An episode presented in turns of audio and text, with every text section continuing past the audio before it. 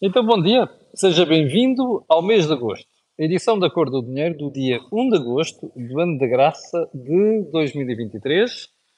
O meu nome é Camilo Lourenço, como sabe, todas as manhãs, mas todas mesmo, estou aqui para tentar ajudar a entender os factos económicos e políticos. Eu era para fazer o programa hoje no sítio, mas eu daqui a pouco já lhe vou explicar porque é que estou a fazer daqui, ok? Bom, um, Antes de irmos ao programa de hoje, quero só lembrar que hoje é dia de think tank. Portanto, lá para as 17h30, eu, o Jorge Marrão, rei de mosca, caramba, bolas, uh, este verão tem esse inconveniente. Uh, eu, o Jorge Marrão e o Joaquim Aguiar vamos estar consigo para tentar ajudar a entender melhor a semana política e económica. Antes de irmos também ao programa de hoje, quero só fazer o disclosure habitual.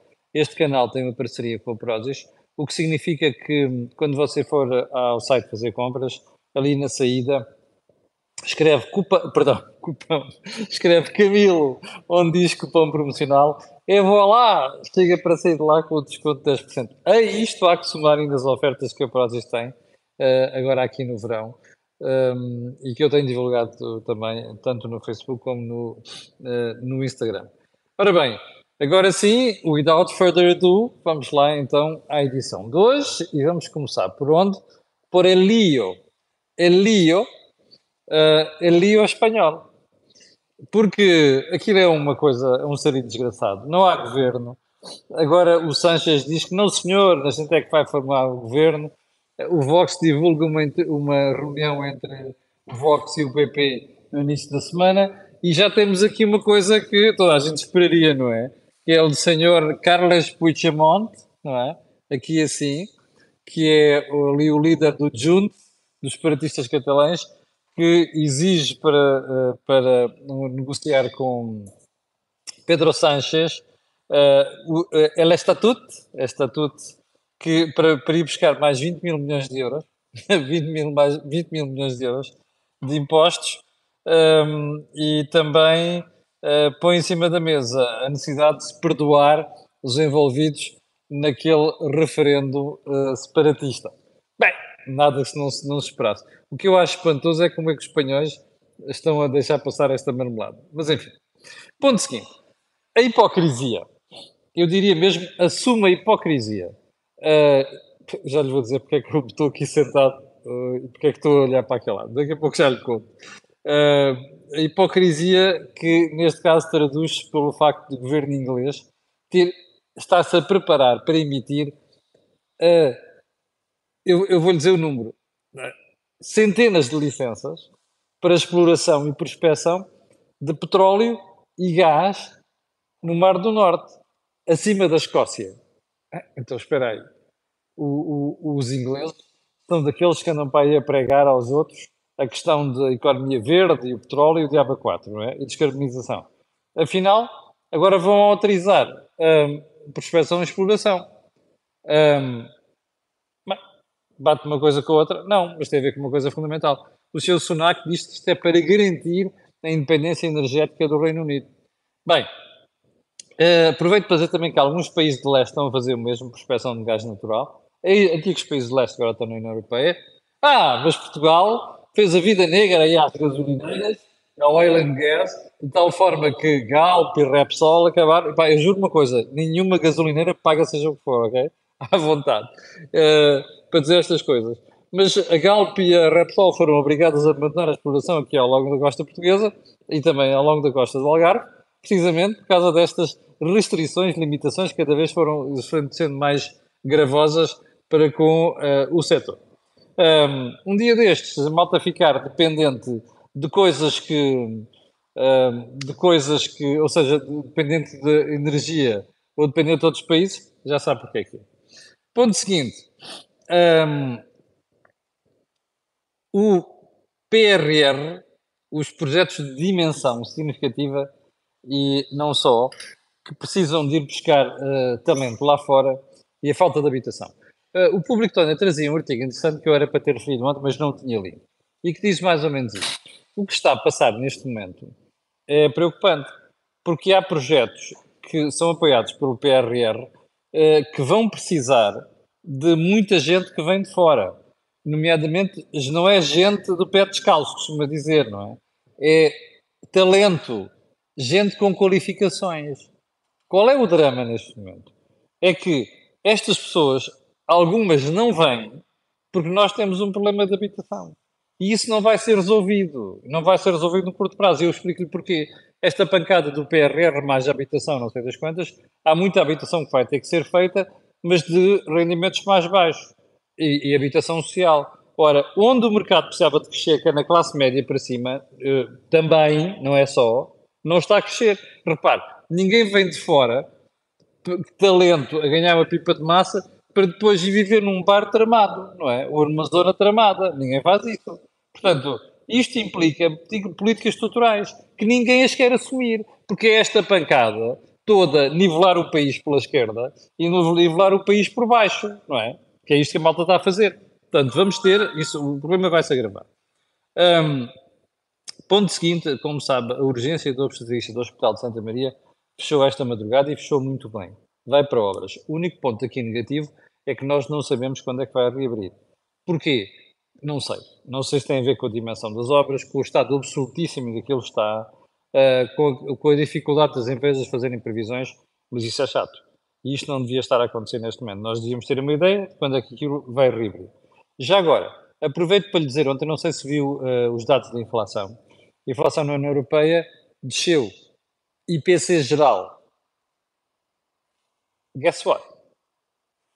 O IPC subjacente, ou seja, a inflação subjacente, essa estagnou. Hum, sabe o que é que isto quer dizer? Ah, aquela rapaziada socialista que andou a fazer field trips, ou seja, excursões ao BCE para baixar taxas, devia começar a pensar neste momento.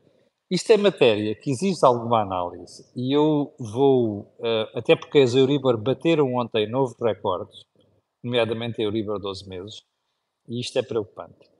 Uh, eu vou guardar este tema para melhor análise no outro dia desta semana, precisamente que envolve aqui uh, várias, várias perspectivas. E não é fácil, até porque temos muito pouco tempo para estar uh, a analisar isto hoje.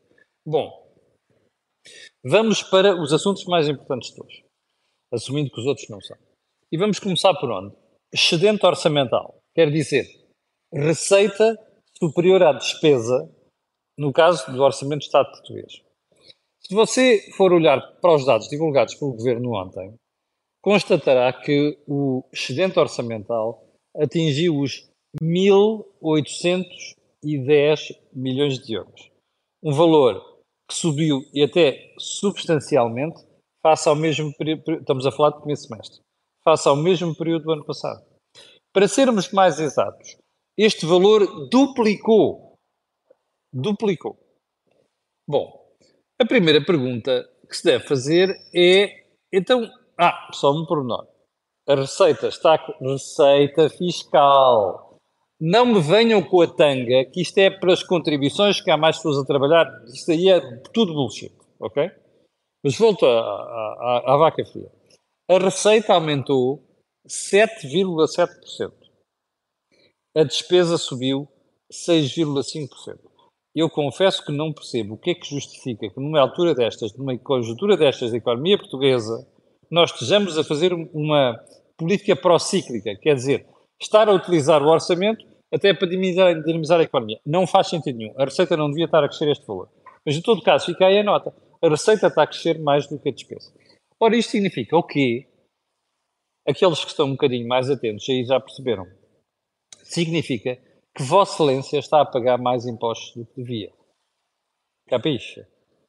Eu já sei que hoje vai aparecer aí aquela propaganda ad nauseam do governo que é ah, isto tem a ver com mais pessoas a trabalhar e, portanto, as contribuições aumentaram. Eu, reparo, é tão estranho. Ano após ano, o desemprego está estabilizado. Ano após ano, a conversa é há mais pessoas a trabalhar. Já agora só uma coisa. Então, mas se há mais pessoas a trabalhar e essas contribuições vão subindo, isso significa que se podia aliviar outras, outras componentes da receita. Nomeadamente, isso mesmo, IRS. É isso que está a acontecer? Não. É isso que vai acontecer? Obviamente que não. Ah, você vai dizer, você é uma má língua, pá. Veja como o Marcos Mendes elogia o Medina, que tem um trabalho notável para, para mostrar e não sei quantos, e que você vai ver que no próximo ano o Medina até já prometeu um desagravamento fiscal. Sim. Já disse quanto era. Não disse, pois não. Já agora, quantas promessas é que você já ouviu o governo fazer nas mais variedíssimas áreas? Até agora, traduz-se por ou zero ou muito próximo de zero. Certo? Muito bem. Digamos para mim. O que é que isto tudo significa? Bem-vindo à austeridade! Só que esta é feita com impostos e não com corte da despesa, nomeadamente salários. Foi aquilo que a Troika acabou, obrigou a fazer. O resultado é o mesmo. Você está a ser sugado, saqueado, asfixiado com impostos. E não são só as empresas, que é quem vive da classe média para cima, porque os outros não têm rendimentos, não são tributados. Portanto, cai tudo aqui em cima. Percebe? Se você está a sentir uma pressão, uma pressão fiscal muito grande, tem razão para isso, é porque ela existe mesmo. Ok? Bom, sigamos subindo. Ricardo Salgado. Uh, como sabe, também conhecido durante muitos anos como dono disto tudo, ou se quiser o DDT. DDT era um nome de um inseticida banido nos anos 70, uh, que deu muito jeito para matar muita coisa, mas também fazia mal à saúde. Um, e pelos vistos o DDT que nós tínhamos também fazia mal ao sistema financeiro e à economia portuguesa. Uh, quase deu, deu cabo do BES, que nos vai custar 11 mil milhões de euros ao contribuinte, quase deu cabo da PT um, e deu cabo de muita coisa inclusive da credibilidade do sistema financeiro em Portugal. DDT, Ricardo Salgado, Ricardo Espírito Santo Salgado, vai a julgamento, decidiu, decidiu o juiz ontem, uh, e eu vou citar, nos exatos termos da acusação. Aleluia. Deixa-me só fazer uma pergunta. E porquê é que eu digo aleluia? Quando é que estourou o BER? Finais de julho de 2000 e... Diga lá. Vai lá, vai lá, vai lá, vamos lá. 2018, não. 2016, frio. 2014. Ouviu bem? O BES estourou em 2014. Nós estamos em já na segunda metade de 2023. É na segunda metade de 2023 que a justiça portuguesa decide que Ricardo Salgado vai a julgamento. Diga-me só uma coisa. Que raio de justiça é esta? Daqui a pouco, quando o julgamento for, for tiver lugar, já uma porrada de gente não se lembra a história de, não se lembra disto. A censura social vai para o galheiro. E eu depois fico a perguntar para que é que serve depois no julgamento. E as decisões. Só mais um pormenor. Não é só o Ricardo Salgado que vai a julgamento. Há mais 18 arguidos. Aleluia também. 18 arguidos. Até eu, eu acho que alguns deles até se vão safar. Mas repare, até é injusto que uma pessoa esteja a ser literalmente fritado em, em, em um brando durante este tempo todo. Bem, mas ontem ouvimos o advogado do Dr. Ricardo Salgado muito pressuroso uh, a queixar-se que ah, mas o juiz não justificou a sua decisão. Isto foi só para cumprir calendário. Ou seja, o que ele está a dizer é assim, ele não justificou, mas como tinha agora um prazo, acabou, só para, acabou por decidir só porque dava jeito. Isto parece aquela, aquelas pessoas que não têm a questão da razão principal, depois vão dizer assim: bom, mas ele deu uma canelada por baixo da mesa. Está a perceber? Um, Liaison. Ponto seguinte: pergunta. Ah, só um pormenor. São 65 crimes de que Ricardo Salgado é acusado no processo. 65 crimes. Um deles chama-se associação criminosa. Pergunta: Ricardo Salgado vai ser condenado? Não sei. É muito provável que destes 65 seja condenado uma série deles. E a pergunta seguinte: Ricardo Salgado vai cumprir hum, pena de prisão se for condenado? Aí vem outra questão, que é toda esta argumentação sobre o Alzheimer e coisas do género, um, que estão a ser usados como atenuante e como tentativa de o safar, até de julgamento. E eu acho que aqui a justiça teve muito bem, porque mesmo que haja o início de qualquer coisa de Alzheimer, isto quer dizer que ele tem que ser julgado pelos crimes que cometeu na altura quando não tinha Alzheimer. O que vai acontecer depois é a safa-se da prisão ou não, isso sim já pode ter a ver com a doença. Mas é bom que estas coisas sejam feitas e ditas, até porque é possível, é preciso que os portugueses percebam se ele vai mesmo ser condenado ou não. E isto só o tribunal pode dizer mantendo o julgamento. Bom, vamos mudar de agulhas e vamos para a inflação. Uh, ontem o INE divulgou uma estimativa rápida a taxa de inflação para Portugal de 3,1%. E deu conta, mais importante do que isso, de uma baixa dos preços no setor da alimentação, processado. Ora, o que é que isto, a primeira análise que isto nos merece é o seguinte: é óbvio que nós estamos com uma taxa de inflação. Eixa, pá, que horror, pá. Portugal acaba de falhar um gol com aquela Jéssica sozinha à frente da baliza. Já percebeu? Estou a ver aqui o olho no burro do cigano, desculpa a expressão. O senhor Luís ligou ali a televisão e fez muito bem.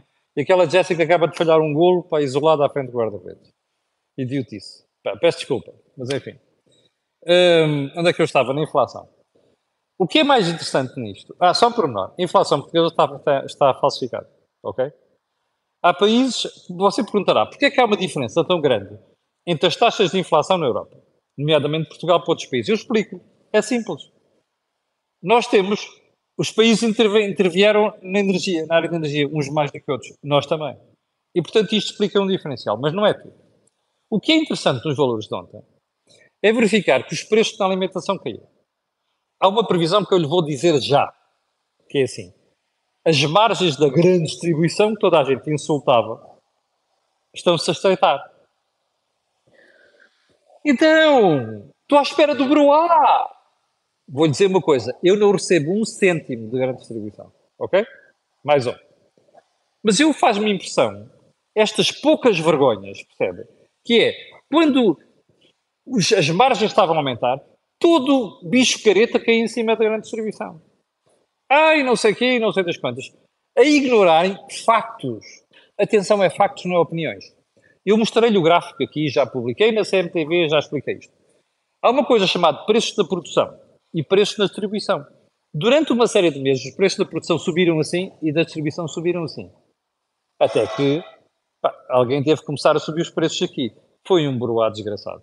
Agora que está a acontecer o contrário, eu estou à espera das pessoas a dizerem assim: olha, afinal, as margens estão aqui. Não dá jeito, pois não. Pois o que dá jeito é insultar elétricas, petrolíferas, gás, grande distribuição e pôr a culpa toda em cima daquela gente. Não é? Dá jeito fazer isto. É muito feio. E é muito feio. A última conversa que eu já ontem tive aqui e vou desenvolver hoje é o seguinte: toda a gente anda com a conversa sobre ah, e não sei que os lucros dos bancos. Está nas manchetes dos jornais, todas as análises, editoriais, artigos de opinião e diabo 4. Ou seja, a malta anda neste momento com a conversa de... Acabamos... Isto é a procura de culpados momentâneos, percebe? Culpados momentâneos, que é... Olha, hoje é este gajo. Quem é o próximo? Vamos lá já de procura do próximo. Dá-nos jeito, porque é uma forma de fazermos manchetes, eleitoralismo, vender jornais e diabo 4. Ah, isto não é honesto. Agora a conversa com os bancos. Não sei o quê, os lucros e o diabo 4. Eu tenho uma pergunta para fazer. Não era mais importante estarmos atentos a outras coisas dos bancos?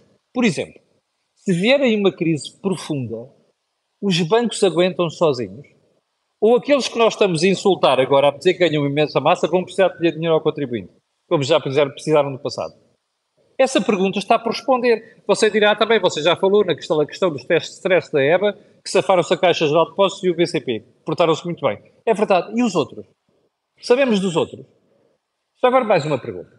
O BCE, aqui há duas semanas, e, há, e, há, e, já há vários meses que anda a dizer aos bancos, epá, vocês tenham calma com a distribuição de dividendos. Como você sabe, dividendos é aquilo que depois se paga aos acionistas de uma empresa, porque investiram nela. É preciso ganhar dinheiro. Os bancos estão a ganhar dinheiro. Mas o BCE está a dizer aos bancos: é pá, vocês calma aí, não comecem já a distribuir os dividendos, e sobretudo como estão a distribuir, porque pode acontecer uma coisa com a crise económica que se vai agravar e vai-se agravar, não é? Como já, está, já está a perceber, porque os números começam a aparecer e a matéria vamos tratar com algum deputado de destaque amanhã. Então, isso acontecer uma crise económica, vocês vão precisar de buffers, de uh, almofadas.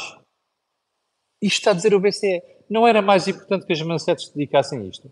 Em vez desta folia idiota sobre lucros dos bancos? Se calhar valia a pena. digo eu. Bom, é, de facto a inteligência nacional dedica-se a muita coisa menos àquilo que se devia dedicar. Bom, vamos mudar de tema, já quase em cima dos 20 minutos do programa, para falar do turismo. Como você sabe, e temos dito aqui durante muito tempo, o turismo tem sido a grande, grande alavanca de crescimento da economia portuguesa nos últimos meses. E o turismo tem sido. Um, tem estado a surpreender. Porque, como já várias vezes falou aqui, o turismo já está aos níveis de 2019, antes da pandemia. O que é interessante é que agora começa-se a fazer uma análise fina e descobrem-se coisas um bocado aborrecidas.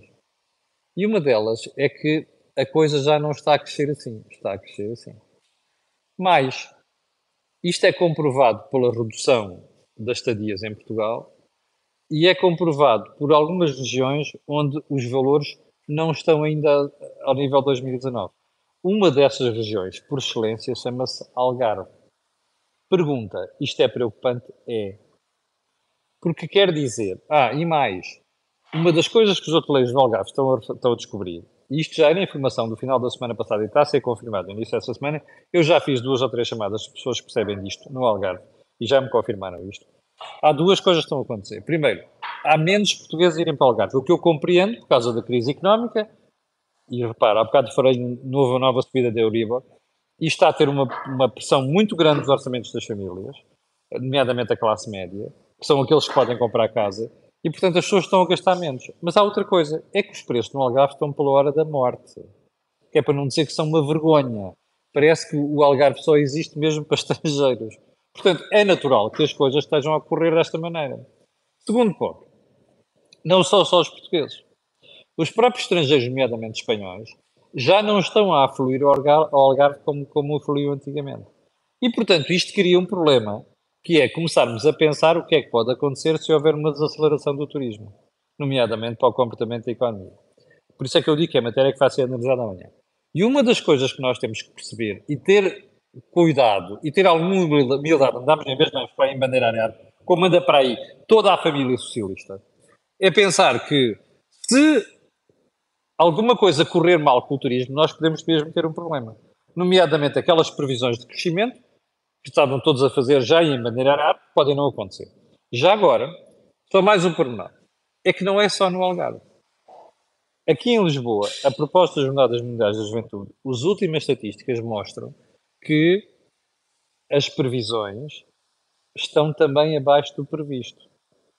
Ou seja, não é o que está, não é o que está a crescer bem ou não, é o que está a suceder está abaixo das próprias previsões. Portanto, isto é um alerta e é algo que nós temos que prestar muita atenção nos próximos, uh, nos próximos meses. Bom, e, mas esta matéria vai ser a melhor analisada amanhã. Chegamos ao final do programa de hoje. Quero agradecer às pessoas que estão a ver, quero agradecer àqueles que também vão ver e quero pedir aquilo que peço sempre, que é colocarem um gosto, fazerem partilha nas redes sociais e subscreverem o canal. Não é preciso dizer porquê, pois não. Aquilo que houve aqui, não houve. É mais lado nenhum. Um, está 0-0, Portugal, Estados Unidos, a melhor ocasião de gol é Portugal. Ligue lá a televisão no canal 1 para ver se faz favor. Muito obrigado, tenham um grande dia e até logo às 17h30. Quanto a nós, voltaremos a ver-nos amanhã às 8 da manhã. Com licença.